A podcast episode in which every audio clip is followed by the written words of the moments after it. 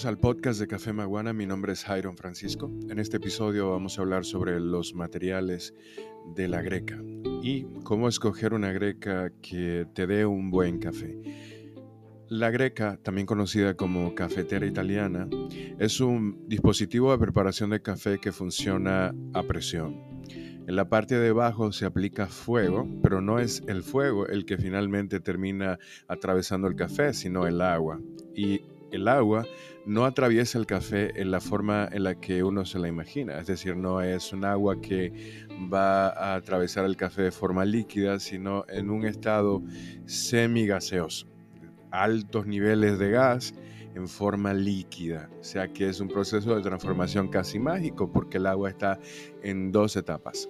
Esto influye obviamente en la forma en la que el café se produce al final de las cualidades que se obtienen en esa taza de café.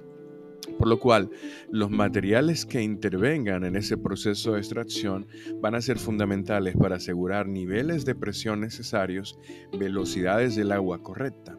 El aluminio, el acero inoxidable, el acero al carbono son metales completamente diferentes. Incluso, el aluminio no es un metal, sino una aleación de metal y que en su contenido puede tener una muy alta cantidad de aluminio, que es un material más dócil que de metal. Todo esto influye en la forma en la que se prepara tu café.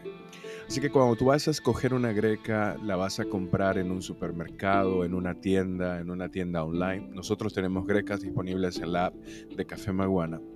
Tienes que tomar en cuenta que el material que tiene tu greca va a influir en mi experiencia, los materiales que mejor permiten una buena dosis de presión y velocidad en esa transformación que hay para extraer el café es el acero al carbono y el acero mezclado con aluminio, la aleación de aluminio.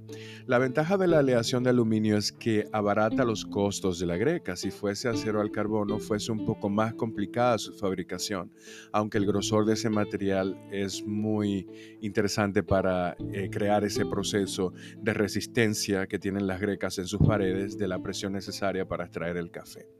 El grosor va a ser un aspecto muy importante. Yo te recomendaría un grosor más alto que 3 milímetros en la greca que escojas.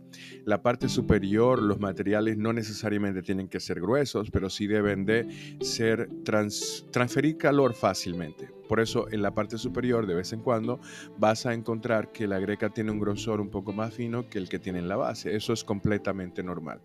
Las grecas de aluminio con una alta aleación de aluminio son un poco problemáticas porque el recubrimiento que utilizan normalmente se degrada fácilmente y tienden a oxidarse o a desprender partículas y esto no es adecuado.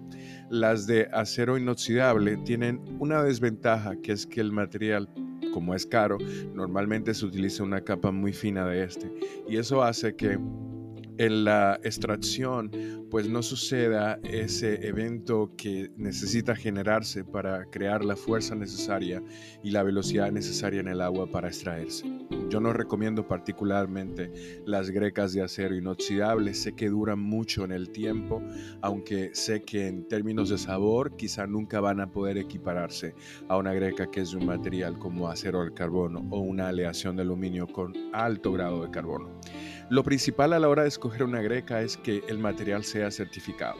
O sea, no escojas una greca donde el fabricante o el proveedor no te especifique qué material es ni si está certificado para utilizarse en cocina, porque esto es muy peligroso y también es muy importante que uno se dé cuenta de qué tipo de elementos utiliza en la cocina, porque ellos desprenden partículas, unos más que otros. En el caso de acero inoxidable es casi imposible que lo haga, son más saludables. En el caso de aluminio hay que ver cuál fue la fabricación que se utilizó. Mi recomendación, como siempre, es busca el sitio web de ese fabricante o proveedor a ver qué detalles te dan sobre el material con el que se fabricó la greca. Espero que esta información te haya servido para tomar mejores decisiones en tu compra. Hasta la próxima.